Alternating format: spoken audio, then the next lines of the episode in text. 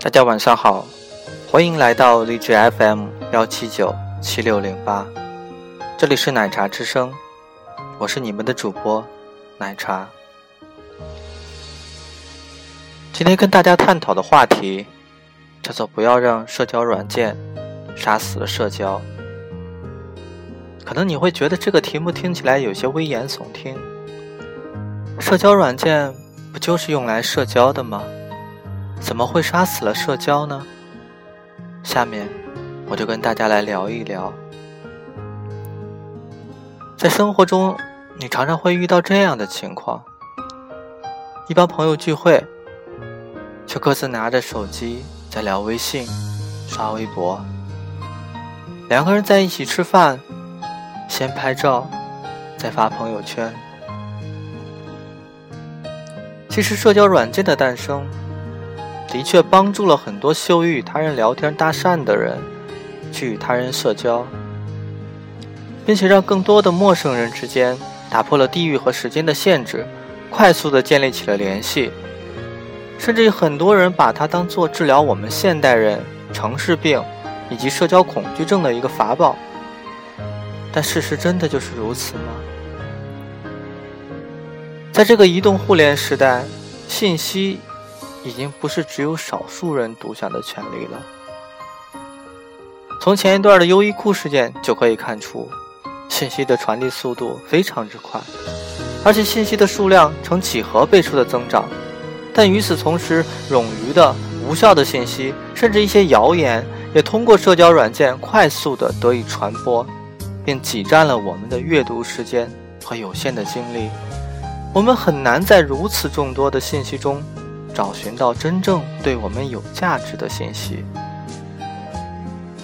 此外，受制于社交软件本身的限制，文字甚至语音的表达方式过于单一，我们很难仅仅从对方的只字片言中完全准确地了解到对方的真实意图。这样就会造成彼此的误解。有个词叫做“促膝而谈”，什么是促膝而谈呢？促就是靠近，靠近坐着谈心里话。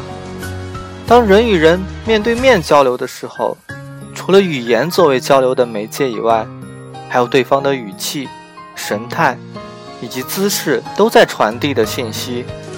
但是这些你用社交软件聊天时，却无法获取到。当然，这时也许你会提到还有视频聊天啊。但是，即便是视频聊天，两个人仍然无法感知对方一个很重要的信息，那就是对方的磁场。我们知道，人体是一个生物体，它的周围会产生人体磁场，而且根据你的情绪变化，这种磁场的强弱是会发生变化的。但是，电波。和文字是无法传递这类信息的。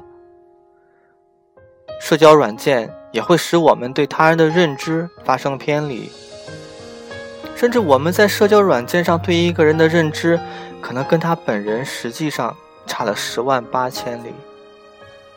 当然，这不是说那个人就在资料里造了假，而是由于资料的不完善，我们会脑补一些东西进去，而脑补的这一部分。往往是我们觉得美好的东西。综上看来，社交软件虽然看起来是在方便了我们的沟通，提高了效率，但是却降低了信息的准确度，实际反而会造成沟通的低效。那么，我们究竟应该怎么做，才能增进我们的社交，提高沟通效率呢？对此有几条建议。第一呢？分清主次，在日常生活中，主要的社交活动应该还是通过人与人的面对面的交流形成的，而把社交软件放在辅助的位置上。第二，关注身边的人，首先从关注身边的人，关注你身边的亲人朋友做起，花更多的时间跟你身边的人沟通，而不是把时间放在与陌生人的沟通上。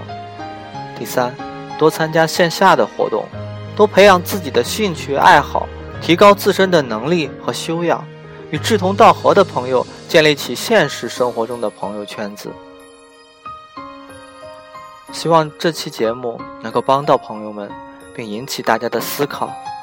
感谢大家的收听，晚安。